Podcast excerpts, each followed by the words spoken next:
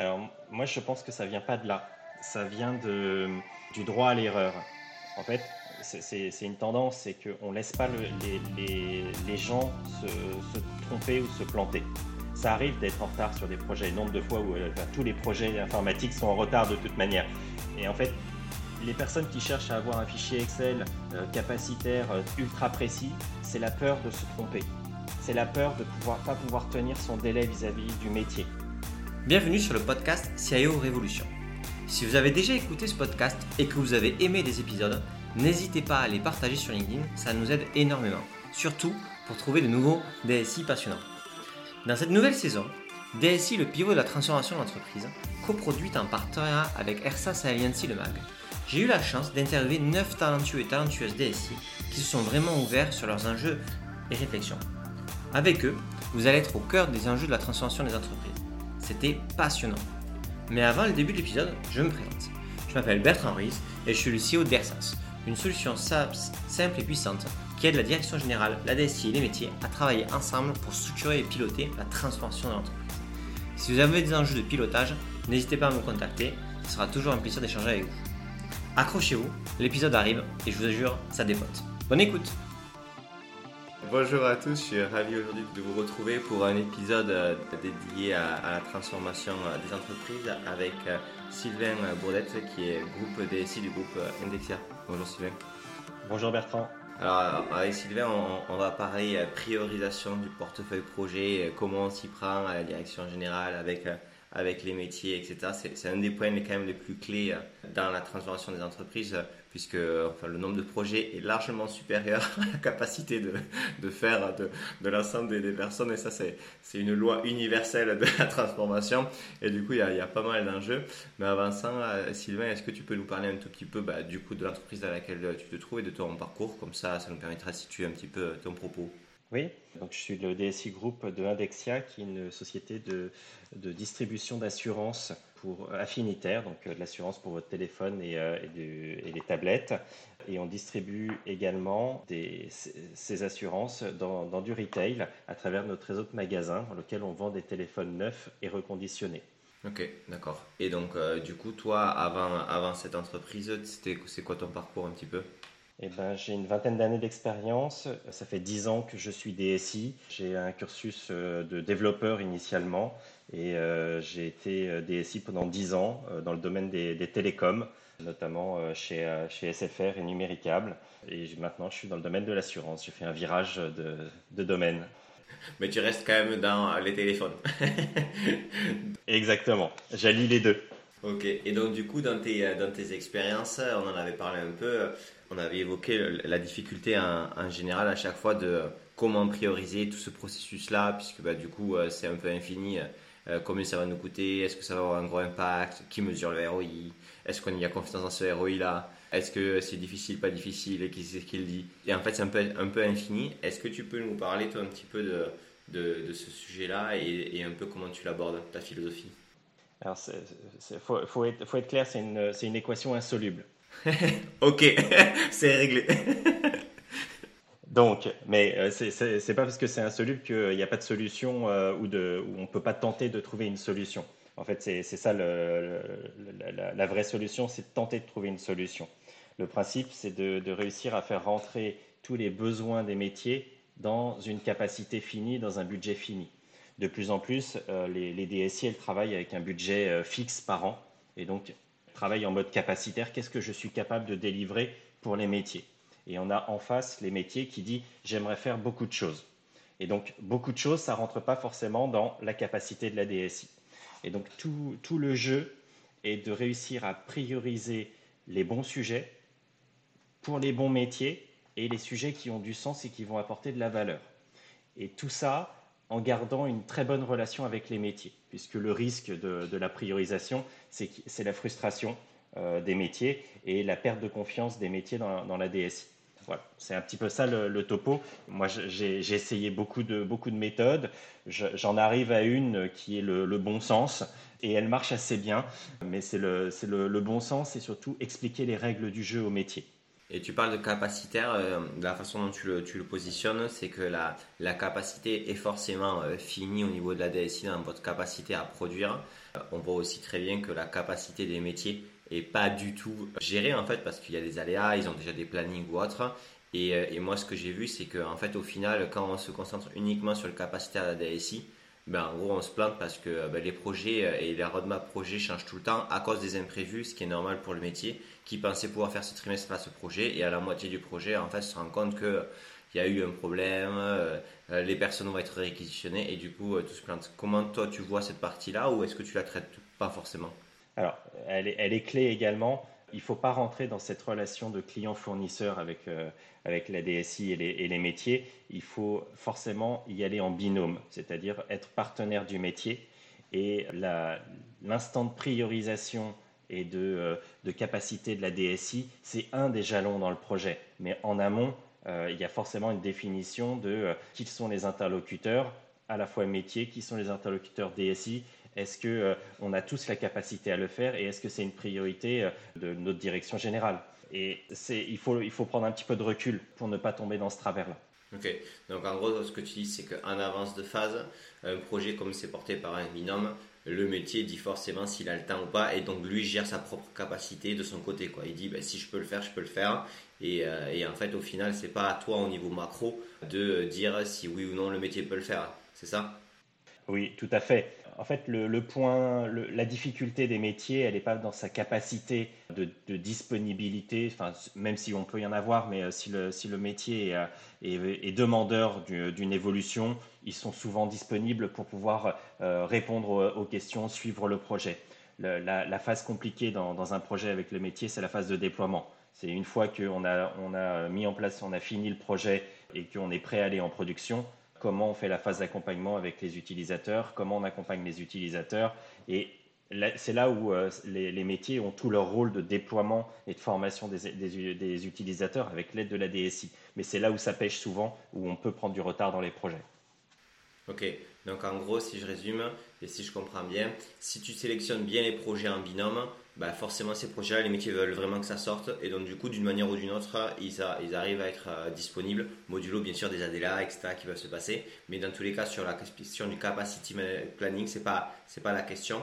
Et l'enjeu vraiment dans euh, est-ce que ce projet-là on va avoir le temps nécessaire, c'est ben, en fait quand le projet euh, c'est bon on l'a fait sur un périmètre donné et que si on veut le scaler, là c'est un, un plan global de déploiement de formation qui là peut être très chronophage pour les métiers. Et du coup il y a des risques, c'est ça? Absolument. Ok. Et donc du coup, donc euh, si on revient sur ton propos, euh, merci pour la précision, c'est important. Euh, si on si on revient sur la sur donc du coup la, question de la de la capacité. En fait, souvent, moi, ce que j'ai vu, c'est des usines à gaz sur les compétences, le, nombre de jours par semaine, etc. Et donc, du coup, on arrive à une, à vouloir en fait être extrêmement précis sur l'année, sur toutes les ressources possibles pour y arriver. Et en fait, à chaque fois qu'on m'en parle, j'ai l'impression que tout le monde sait que ça fonctionne pas parce qu'en fait, bah, du coup, euh, c'est des projets qui sont. Euh, c'est impossible de détailler à la semaine des tâches que tu n'as pas encore bien cadrées, etc. Et en même temps, il y a un besoin quand même de road mapping pour savoir si ça passe. Comment toi, tu, euh, comment tu gères ça pour avoir, pour pas rentrer dans un truc trop macro qui a aucun sens, mais non plus trop micro où en fait tout est faux et, et du coup on a créé une roadmap mais on n'y croit, personne n'y croit. Alors, je travaille avec, j'essaye de travailler avec une visibilité à deux mois parce que euh, j'ai souvent été dans des contextes où on n'a pas forcément une visibilité ou une roadmap sur un an, sur deux ans. ça arrive de moins en moins, ce, genre de, choses, sauf si on est dans des gros projets de transformation euh, qui s'étalent sur plusieurs années. Mais c'est de moins en moins le cas et on, travaille souvent euh, avec une faible visibilité. Quand on a une visibilité sur trois à quatre mois, c'est déjà énorme. Et ce que, je fais, c'est que dans mes différentes squads ou mes équipes de développement ou chez mes fournisseurs, je définis une capacité à réaliser, c'est-à-dire c'est un nombre de jours hommes euh, de développement. C'est mon unité de, base euh, par mois euh, en fonction du nombre de développeurs ou de consultants qui peuvent arriver.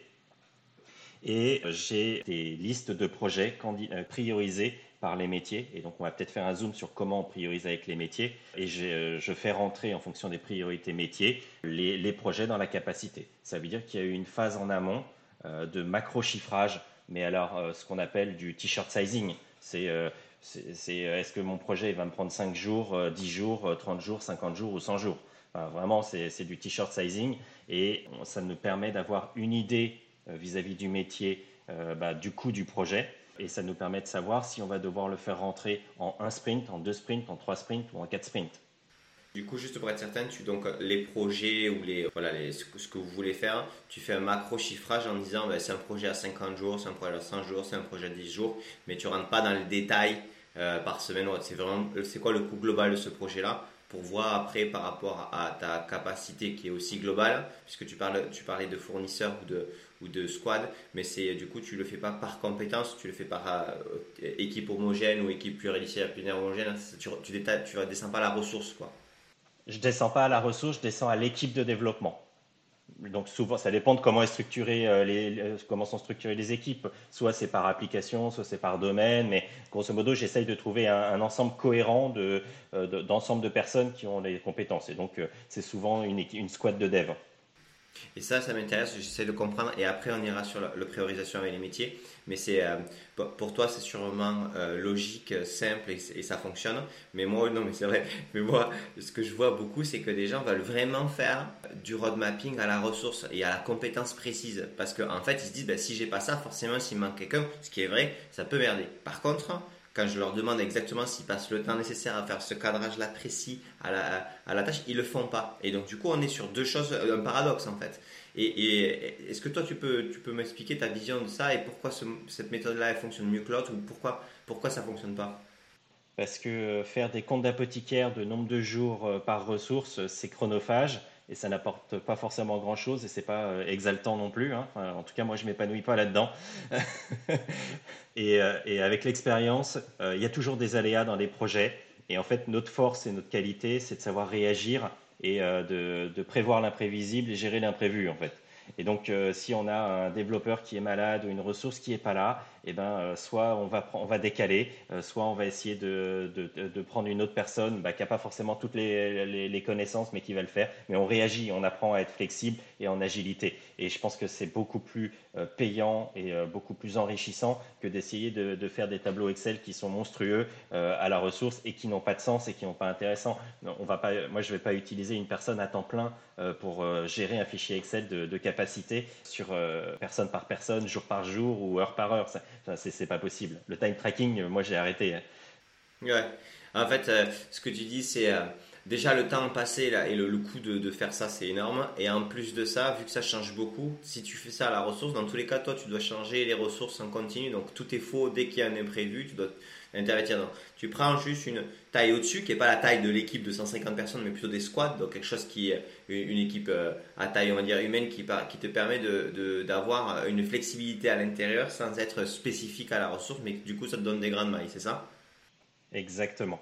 Et après, c'est euh, la, la, qualité du, team leader qui va être capable de, de, réallouer, de réagir. Et en fait, je, préfère accompagner mes équipes et mes team leaders pour être capable de réagir plutôt que de gérer du fichier Excel.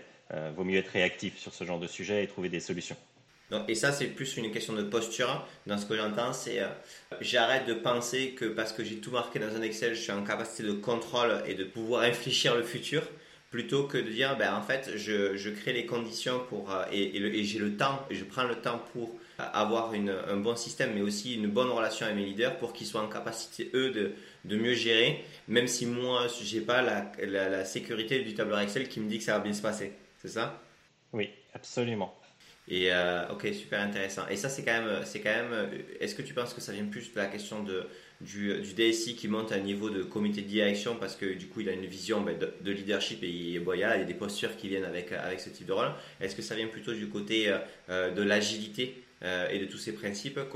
Parce que tu vois, c'est, quand même quelque chose qui n'est pas encore, enfin pour parler quand même pas de DSI, pas du tout encore répandu. Alors moi je pense que ça vient pas de là, ça vient de, du droit à l'erreur.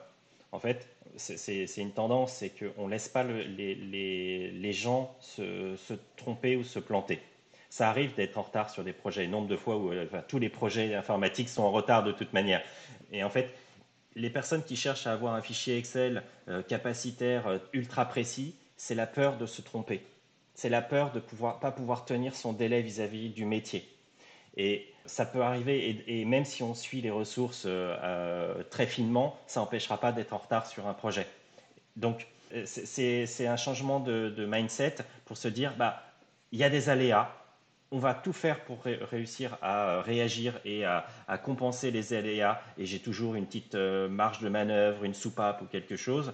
Euh, et euh, si j'y arrive pas, eh ben, j'aurai une semaine de retard. Et c'est la vie. Et c'est pas la, fin du monde d'avoir une semaine de retard sur un projet informatique. Quand on voit les projets informatiques, il y a presque 50% des projets informatiques qui, s'arrêtent parce qu'ils ne vont pas au bout. Et je, voilà, je ne parle pas de ceux qui sont juste en retard, en fait. Je parle juste de ceux qui se plantent. Donc, à la fin, c'est euh, pas, très grave. Et donc, il vaut mieux accepter d'être en retard et de prendre une semaine de retard parce qu'on n'a pas tout géré très finement et qu'on n'a pas vu qu'il y avait euh, une personne qui était malade et qu'on n'a pas pu euh, tenir un jalon. Euh, à la fin, c'est pas très grave. Si on a de bonnes relations avec ces métiers, tout est possible et c'est compréhensible. Alors après, on a des cas où on a des échéances très fortes euh, de, lancement business, quand on lance des nouvelles offres ou des produits à des dates précises, et euh, eh ben, on essaye de réagir différemment, mais euh, on, trouve des, solutions quick win ou, rapides, mais il faut, il faut se donner le, droit et il faut instruire ça dans les équipes du droit à l'erreur. Ça ne veut pas dire qu'on a le droit de se planter et qu'on s'en fout de tout, mais on a le droit de se dire ah ben j'ai pas réussi aujourd'hui, c'est pas grave. Euh, on, apprendra de ces erreurs pour ne pas que ça se reproduise après. Euh, mais en tout cas, il ne faut, pas être euh, fliqué. le flicage ne sert à rien. Il vaut mieux responsabiliser. Responsabiliser, ok. Et, donc du coup, venons-en sur la partie donc priorisation avec les métiers. Donc bon, tu as parlé orientation stratégique de l'entreprise. Donc ben, forcément, il faut que ça soit clair pour tout le monde. Ce qui disons-le, est quand même encore aujourd'hui pas du tout euh, quelque chose de, commun dans les entreprises. C'est-à-dire que quand tu parles à des collaborateurs et que tu dis voilà, qu'est-ce qui est le plus important, l'objectif stratégique sur cette année pour l'entreprise, comment moi j'y contribue, ou, euh, ou sur le 3 ans, ça reste quelque chose de pas forcément lisible. Donc euh, il y a un premier point. Et, et le second point, tu, tu parlais de euh, ben, y a les, sur quel métier on, le plus le plus le métier le plus sur lequel on va plus le parier aujourd'hui tous les métiers sont pas au même niveau tout le temps. Et donc du coup ça peut aussi créer des, tensions. Tu peux nous en dire un peu plus? Alors comme j'essaye d'avoir une visibilité sur un ou deux enfin sur deux mois en fait on a des, des réunions récurrentes avec les métiers. Alors j'ai arrêté de réunir l'ensemble des directeurs métiers dans une salle et d'essayer de prioriser parce qu'à la fin, ça, finit au carnage euh, et, ça ne fait pas avancer le, le schmilblick. Et la, technique que j'ai, c'est de faire une réunion par groupe de métiers. C'est-à-dire, je vais euh, travailler euh, soit avec le commerce et le marketing, puis un autre groupe où on va prendre le juridique, la conformité, et un autre groupe avec le service client, et puis un autre groupe avec la finance. Ok, donc déjà là, du coup, tu priorises par, par pôle, on va dire, à l'intérieur des pôles. Voilà, en fait, je fais des, points avec les, différents pôles pour comprendre leurs priorités. Et donc, c'est là où on, commence à avoir un portefeuille projet euh, par pôle. Et on, demande à chacun des pôles, euh, bah, c'est quoi votre priorité, faire un ranking sur leur projet. Et ça sous-entend qu'on a macro-chiffré un petit peu, on a, fait le t-shirt sizing, nous, en termes d'IT, sur les projets. Ça, c'est important, juste, euh, Sylvain, juste pour être sûr et certain de comprendre, parce que pareil, comme je te dis, c'est clair pour toi, mais pour être certain que nos auditeurs aussi comprennent. C'est-à-dire que le métier, en fait, bien sûr, lui, euh, il sait que tel projet, c'est plus important pour lui, mais aussi pour qu'il fasse sa priorisation, il faut qu'il se rende compte de si ce projet lui prend toute la bande passante de l'IT pour en faire qu'un, et donc du coup, est-ce que euh, je dois en faire, est-ce que je préfère en faire plusieurs qu'un gros? Et donc du coup, toi, tu es obligé de lui apporter cette donnée-là pour que lui puisse prioriser par rapport à son importance, mais aussi par rapport à parce qu'il à combien tu vas pouvoir faire pour lui, c'est ça? En fait, je lui affiche pas la capacité. À ce, niveau-là, je lui affiche pas la capacité. ce que je cherche à savoir et à obtenir de lui, c'est quelle est la priorité, quel est le ranking des projets, quel est le projet le plus important pour lui, quel est le deuxième projet le plus important, et je lui donne une information. Attention, ce projet-là, c'est simple, ou ce, ce, projet-là, c'est très, très long et ça va durer assez longtemps. Mais je cherche à avoir ce ranking. Donc tu, lui donnes quand même un, indicateur du coup de difficulté. Oui, absolument. Et euh, je donne aussi un indicateur de est-ce que je considère que le besoin est, euh, sec, ou on doit l'affiner, ou il n'est pas du tout clair. parce qu'il il y a plusieurs phases dans le projet. Il y a soit je dois faire beaucoup d'analyses et aller cruncher, aller chercher et travailler avec le métier pour faire toutes les règles de gestion, ou soit le besoin il est limpide et, je peux commencer à, me lancer dans le projet. Bon, et donc il y a aussi ce, niveau de maturité du projet et le statut du projet. Et donc dans ces réunions-là, qui ont lieu tous les 15 jours, il y a une phase de voilà, quelles sont tes priorités que je demande au, métier, et il y a une phase de voilà les projets qui sont en cours, parce que dans les précédentes réunions, on a priorisé des sujets, et voilà le statut des différents sujets. Là, ça se passe bien, on arrive à telle date, ou là, j'ai un problème, je vais être en retard. Et le fait d'avoir cet échange régulier, de pouvoir dire ce qu'on fait et faire ce qu'on dit, eh ben, ça assainit la relation avec le métier. Mais ça ne résout pas notre problème d'équation euh, de capacitaire. Là, pour l'instant, on a juste défini une priorité, c'est-à-dire que j'ai une liste de priorités dans laquelle je dois dérouler les sujets. J'ai une instance de discussion avec mon métier pour lui dire ton besoin il est clair, ton besoin il n'est pas clair, comment on peut avancer. Et donc, c'est comme un comité de, pilotage, mais euh, assez fin. Euh, euh, tous, les, tous les 15 jours, ça dure une demi-heure, une heure, ça dépend, parce que la fréquence de tous les 15 jours, tous les 15 jours, les sujets, ils n'ont pas forcément beaucoup avancé, mais le fait non, par contre, dès qu'il y a des variations, tu peux le voir rapidement. Dès que tu as intention, tu le vois. Ça évite que ça parte ou que euh, un besoin mal exprimé reste trop longtemps dans la tête des gens, comme quoi c'est exprimé. Quoi. Exactement. Et ça permet d'instaurer de, cette relation avec le métier de confiance où on est transparent et on dit ce qu'on fait, on dit nos difficultés, on dit quand est-ce qu'on arrive, on célèbre les, euh, les, victoires ensemble et puis les échecs, on les assume ensemble. Et donc, ça permet d'avoir ce lien avec chacun des pôles métiers. Et une fois que j'ai fait ça et que j'ai ma liste de, euh, que j'ai fait ça avec tous mes métiers euh, et que j'ai ma liste de priorités, eh ben, j'essaye de faire euh, mon, jeu de Tetris en disant bah, je prends la priorité 1 de chacun de mes métiers et j'essaye de le faire rentrer dans mon capacitaire. Et du coup, ça, ça, ça me permet de, de, pouvoir afficher lors de ces réunions bah, voilà mon capacitaire à venir avec l'ensemble des sujets des autres directions par équipe.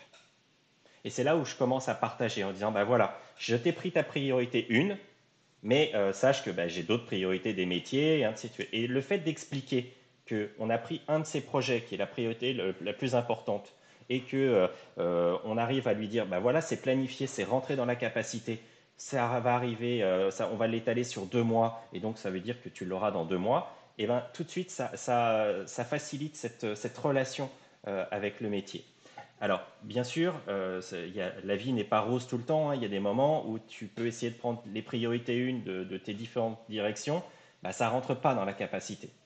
Et, euh, c'est là où, il, faut faire rentrer en jeu euh, soit les deux directions qui sont en, conflit en termes de capacité, ou d'aller chercher une escalade et une, décision de management beaucoup plus haut. C'est là, mais ça doit, moi, ça m'arrive très rarement ce genre de sujet.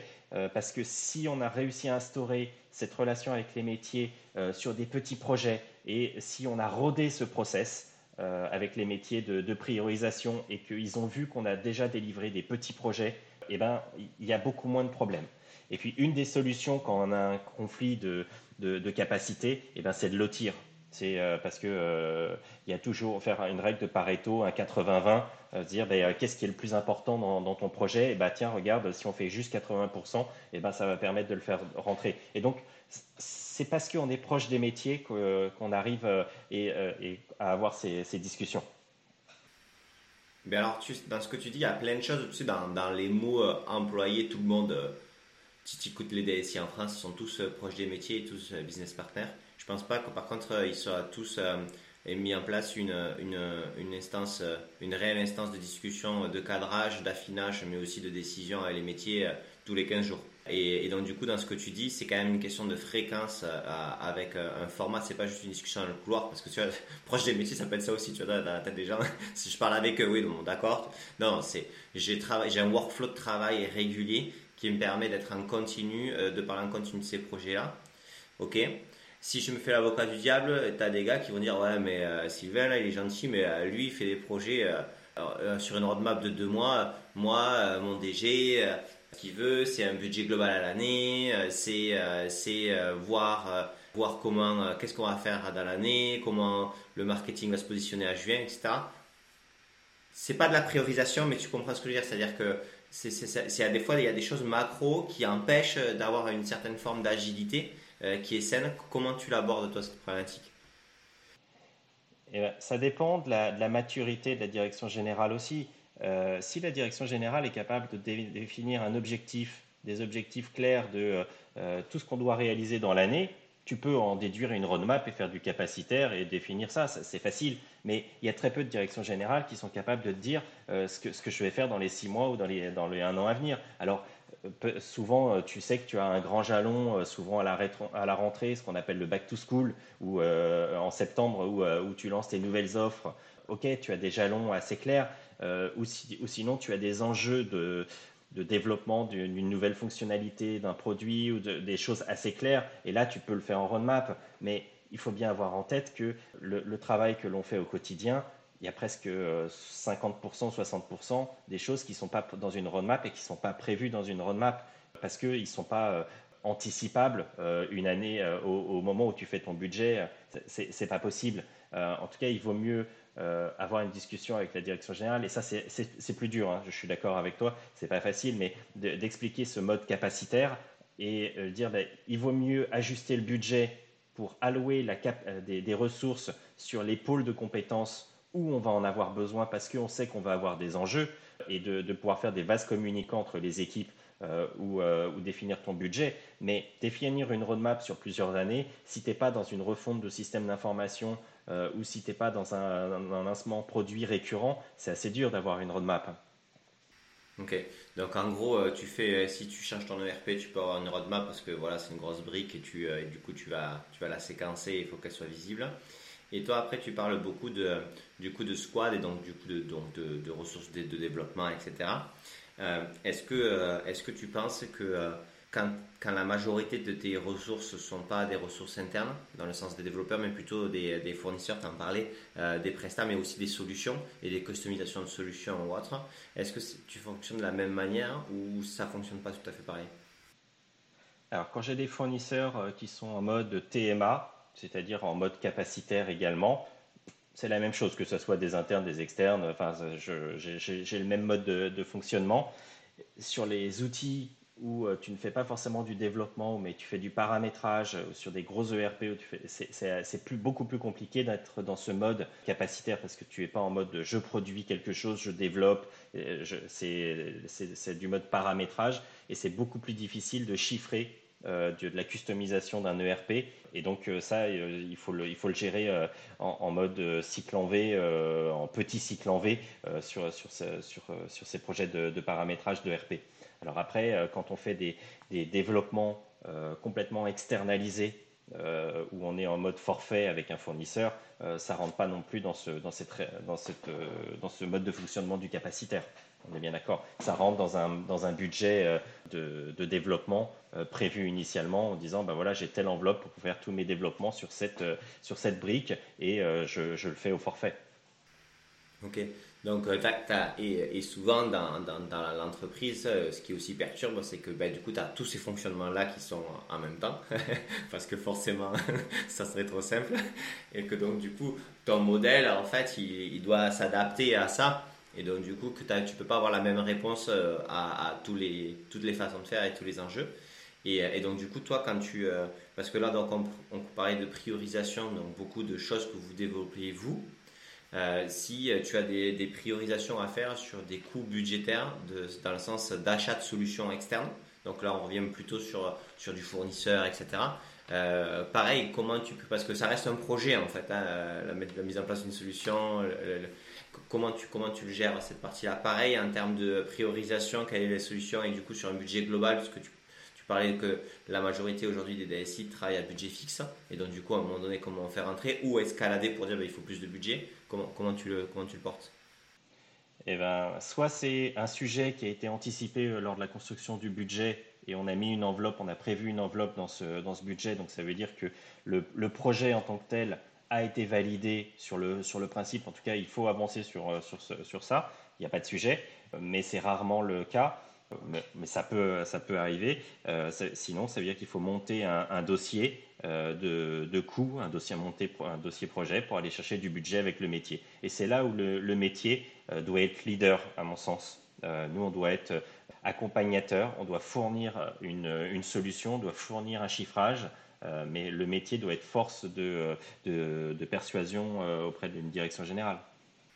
Ok, donc en fait, euh, si je résume les, les, les, façons différentes, donc tu as la customisation en continu avec tes équipes dev sur des projets, donc du coup là c'est sur les cycles plus courts, en priorisant en continu et avec ta méthodologie de, de, de, pôle, de, de pôle de métier tous les 15 jours pour affiner cadrage, là où on en est, etc. Ok et ensuite, si c'est des projets qui sont plutôt de achat de solutions classiques ou autres, ben, soit c'est dans un budget qui est déjà le cas parce que c'est un remplacement d'outils, donc du coup, ben, ça se fait, c'est des vases communicants, soit c'est des choses en plus. Et là, en fait, comme c'est des solutions métiers, même si c'est une solution IT, c'est le métier d'aller chercher dans en gros c'est un peu le métier d'aller chercher dans son PNL ou d'aller proposer au même PNL dégradé euh, à, son, à la direction générale en disant ben, nous on a besoin de ces solutions et là du coup ça veut vraiment dire que les solutions IT même si elles sont sous la responsabilité du DSI, elles sont quand même achetées par rapport à un PNL métier, c'est ça? Ça dépend du mode de fonctionnement de l'entreprise. Euh, il y a des entreprises où euh, tout est refacturé dans les différentes BU, ça c'est des grandes sociétés. Après, dans les sociétés, euh, dans les PME, les ETI, ça reste une décision de où est-ce que j'investis, que ce soit dans un PNL à droite ou à gauche. c'est le bon sens à la fin qui va décider est-ce que la société investit ou pas dans ce projet-là, au vu du coût. Ouais, mais du coup, quand tu dis que c'est le métier qui va défendre le projet au niveau de la direction générale, parce que c'est un budget supplémentaire qui n'était pas prévu, c'est quand même que du coup, au niveau de la direction générale, le direction générale se dit, bah en fait, ça veut dire que j'investis sur ce métier-là, et donc, du coup, ça reste quand même, tu vois, même si, euh, on va dire, euh, structurellement parlant, euh, comment c'est fait dans l'entreprise en termes de refacturation mis à part, ça veut dire que le directeur général, lui, se dit, OK, en fait, c'est bien un coût IT, mais c'est un coût IT par rapport à ce métier. Et du coup, c'est ce métier qui, où on change la son PNL à date. Bien sûr, mais c'est pour ça que c'est important que ce soit le, métier qui soit le sponsor, parce que la, réaction naturelle d'une direction générale, c'est quel va être mon ROI de l'investissement. Et c'est pas le, c'est pas le, la DSI qui va faire le ROI. C'est qu'est-ce que ça va apporter au métier. Euh, soit ils vont gagner en délai de traitement sur, euh, sur des prises d'appel, ou soit ils vont euh, gagner de la marge quelque part. Mais en tout cas, il y, a un, calcul de ROI et un engagement d'une direction métier à prendre en face d'un investissement que la société fait. Après, la DSI était un maître d'œuvre pour réaliser et faire en sorte que le projet se passe bien mais à la fin, c'est quand même le métier qui dit j'ai besoin de, tel projet pour atteindre tel objectif. Et ça, c'est important de, que ça soit pas euh, la DSI qui, calcule le ROI et qui, euh, qui explique le projet. Et ça, c'est super important ce que tu dis, parce que euh, si en fait le métier, lui, il, ne vend pas le projet, etc., au final, qu'est-ce qu'on dit? On dit, ah ouais, l'IT, ça coûte cher, puisque c'est toi qui as les budgets au final, puisque imaginons que ça, dans ton entreprise, ça soit... Donc en fait, en fait, non, c'est pas l'IT qui coûte cher. C'est en fait l'IT, elle est, euh, il y a la majorité, elle, est décentralisée dans des fonctions métiers. Et donc du coup, est-ce que, est-ce que les métiers euh, utilisent l'IT euh, de manière cohérente pour réussir leurs enjeux? Ça dépend de, la maturité de l'entreprise. Il y a aussi des cas où les métiers n'ont pas forcément une, maturité projet et, cette démarche. Et c'est là où, où le, DSI a tout son rôle à, prendre et on fait la différence entre les, DSI. Le DSI doit être force de proposition, c'est-à-dire que si son métier n'est pas capable de, définir son, besoin ou de définir son projet, d'avoir une démarche projet, c'est au, DSI de prendre un peu de recul et d'expliquer le, ce que le, digital ou ce que l'on peut apporter et de susciter l'envie au métier, va dire, ben voilà, regardez, ce, genre de solution existe, on pourrait faire ça, et d'accompagner. Et c'est là où le rôle d'accompagnement du métier est important. Euh, et là, on sort complètement de, euh, de, la réalisation d'être maître d'œuvre, on devient euh, sponsor, on pousse pour accompagner le métier à choisir une solution, à se dire, tiens, je pourrais changer mon process et le faire différemment et avoir des gains. Et, et là, on, on, est vraiment en partnership complet. Non, mais clairement. Et du coup, dans l'entreprise, euh, quelle que soit euh, voilà, son histoire, etc., il, existe de tout. Il y a des métiers qui vont être très matures, d'autres moins, etc. Et donc, du coup, toi, tu, as, tu dois adapter ta, ta position avec euh, eux sur chacune des choses. Et est-ce que, est-ce que par rapport à cette question de, de gain pas forcément de ROI, mais de gain du métier ou autre. on parlait de maturité sur faire du projet, mais aussi maturité de d'arriver à cibler qu'est-ce qui nous fait le, le, plus de bien, comment le chiffrer, etc. Qu'est-ce que tu vois là-dessus? Parce que moi, ce que j'ai vu, c'est des, des modèles où en fait, le métier va faire une course à, pour prioriser son projet. Quand je pas, je, les gens sont pas comme ça. Ok, je, je, je, je, tire le, je tire le trait, mais c'est quand même important. Tu, tu, tu, maximises un peu les ROI que tu penses, les gains, etc. pour que ton projet soit waouh. Mais en fait, derrière, il n'y a pas de contrôle de ce gain-là ou de ce ROI-là deux ans après parce que le périmètre a changé, parce que les, des, des, fois des gens ont changé, etc. Et donc, du coup, en fait, la capacité de l'entreprise à s'auto-évaluer euh, sur sa sélection par rapport à où c'est que je mets mon argent par rapport à ça est, extrêmement complexe. Et donc, du coup, euh, on n'est pas dans une organisation très apprenante là-dessus. Comment toi, tu, perçois ce, problème? Alors, j'ai vécu, j'ai vécu cette période où euh, on maximisait les ROI et que euh, c'était le, monde des, bisounours et que grâce à un petit investissement de, quelques millions, on allait conquérir le monde. Je le vois de moins en moins parce que moi je pense qu'il y a une vraie maturité euh, des, des, directions et des directions métiers euh, puisqu'on a, on, a quand même vécu une, ère digitale depuis 30 ans, euh, euh, avoir des projets qui, qui, ont marché, des projets qui n'ont pas marché, et le mythe du ROI commence à s'effondrer un petit peu, je pense, et que les directions générales ont un certain bon sens et ne, tombent pas forcément dans le panneau du, du, faux ROI. Donc il y, a vraiment un challenge. Et ça sert à rien de montrer un ROI de monstrueux. C'est souvent du bon sens. Et puis quand on est sur des sujets euh, réglementaires de conformité, on ne calcule pas de ROI. On se dit juste, bah, il faut le faire. Et donc, beaucoup de, beaucoup de projets, euh, ça, tombe sous le sens de, les réaliser. Euh, après que le gain, il soit de 2 minutes sur une DMT ou de 5 minutes, à la fin, c'est pas très grave. On sait qu'il y a un gain. Et que s'il y a un gain, il y a un intérêt à le faire. Ok. Donc, ok. Moi, moi, ce que j'ai quand même l'impression par rapport à ça, même s'il euh, y a une maturité qui est, voilà, on, arrête de déconner ça, à un moment donné, c'est quand même difficile de pas, euh, si tu priorises par rapport à des gains futurs, de pas voir si les gains, euh, tu penses que tu les as eu ou pas, quoi. Et autant quand tu es sur la full tech pour voir si, tu vois, c'est toujours, toujours un peu les gains, les gains qu'on parle. Voilà, une page internet bah, sur une site e-commerce qui se charge 10% moins, c'est temps de perdu, etc. C'est super simple, donc tu peux mettre euh, la compréhension, le ROI, la mesure, le gain, les AB tests sont super simples. Et en fait, ça, ça n'existe pas dans la vraie vie de tous les autres projets du monde, quoi. Et donc, du coup, tu as l'impression que toi, tu dis euh, le ROI et la mesure, c'est très compliqué, quoi c'est très compliqué. Et c'est pour ça que euh, je, vois de plus en plus des membres de COMEX qui ont euh, une sensibilité informatique euh, ou, digitale, qui savent faire la paire des choses. Donc je trouve qu'il y a une, maturité qui est en train d'arriver. Et, je trouve que c'est une bonne chose. avant, le, DSI, il y, a, 15 ans, c'était celui qui était au, troisième étage, au fond du couloir, et qui s'occupait des postes de travail. c'est plus du tout la même chose. Et il y a une prise de conscience globale sur l'intérêt du système d'information et ce que peut apporter une DSI et euh, une maturité des directions générales sur les pièges euh, dans lesquels il ne faut pas tomber? En tout cas, je, trouve que ça avance dans le bon sens. Il a fallu beaucoup de temps. là, pas, on n'est pas arrivé au bout. Hein. je pense qu'on n'arrivera jamais au bout. c'est un continuel renouvellement, mais en tout cas, dans mon expérience, j'ai vu que ça s'est amélioré. Ok, d'accord, très clair. Et du coup, quand tu as un peu le bilan de l'année avec les métiers, est-ce que tu fais déjà un bilan à la fin de l'année? Et, euh, euh, parce que euh, comme tu es en, en, fréquence continue de meeting, etc. Ben, il y a des bilans qui sont faits en continu. Mais quand tu regardes rétrospectivement un peu ce qui s'est passé, les priorisations, etc. Est-ce que tu as, arrives à avoir, ben, tu as une donnée structurée qui permet de poser les choses par rapport à tous les projets que vous avez faits? Comment comment tu comment cette question? Bah, c'est toujours bon, en tout cas, juste pour le DSI, déjà dans un premier temps, c'est de faire une rétrospective, de savoir euh, poser le crayon euh, quelques instants et de, regarder un peu derrière et de se dire qu'est-ce que j'ai fait cette année, parce que euh, c'est toujours bien, et de se dire bah, combien de projets j'ai réalisé pour telle direction, de faire quelques KPI et de, lors d'une réunion de, priorisation ou de point de rencontre avec les métiers, bah, exposer ce point-là. Et ça, c'est intéressant au moment où, euh, on négocie les budgets euh, pour l'année d'après. parce que ça permet de passer des messages au métier. Ben voilà, regarde, cette année, j'ai réussi à faire pour toi euh, cinq projets ou six projets. Euh, pour les autres, j'ai fait ça, etc.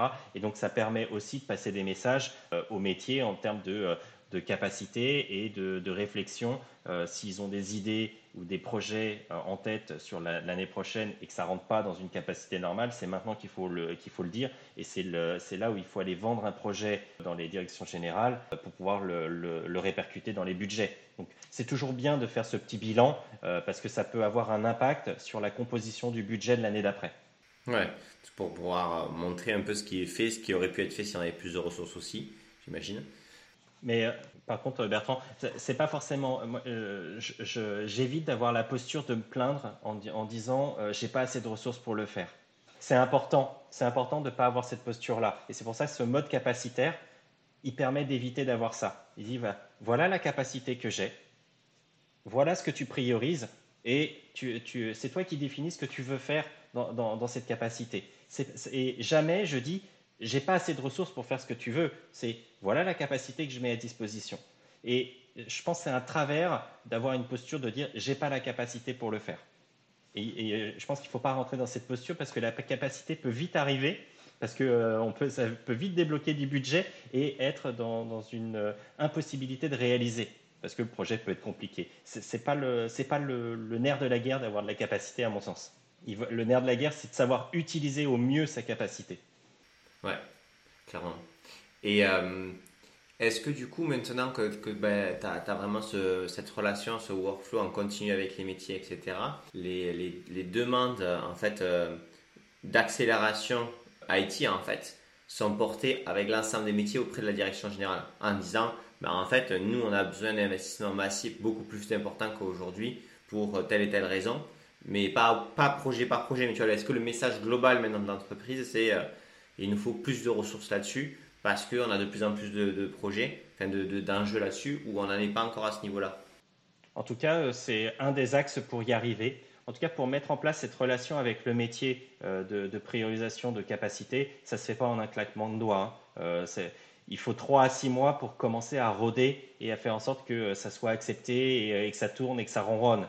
C'est assez, il y a beaucoup de pédagogie. Et une fois que c'est en place et une fois que ça a porté ses fruits, naturellement, les métiers sont promoteurs.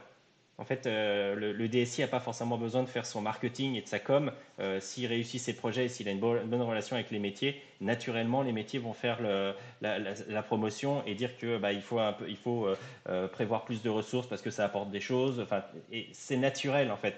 C'est pas si, si, le DSI va aller chercher du budget supplémentaire, euh, il va avoir du mal à le justifier, sauf si c'est pour des investissements d'infrastructure, de sécurité, ce genre de choses. Mais aller chercher du budget pour faire des projets, ce n'est pas le rôle du DSI. Euh, euh, vaut mieux que ce soit du métier qui vienne avec un projet pour pouvoir aller le faire. Et la conséquence, c'est d'avoir du budget pour le DSI.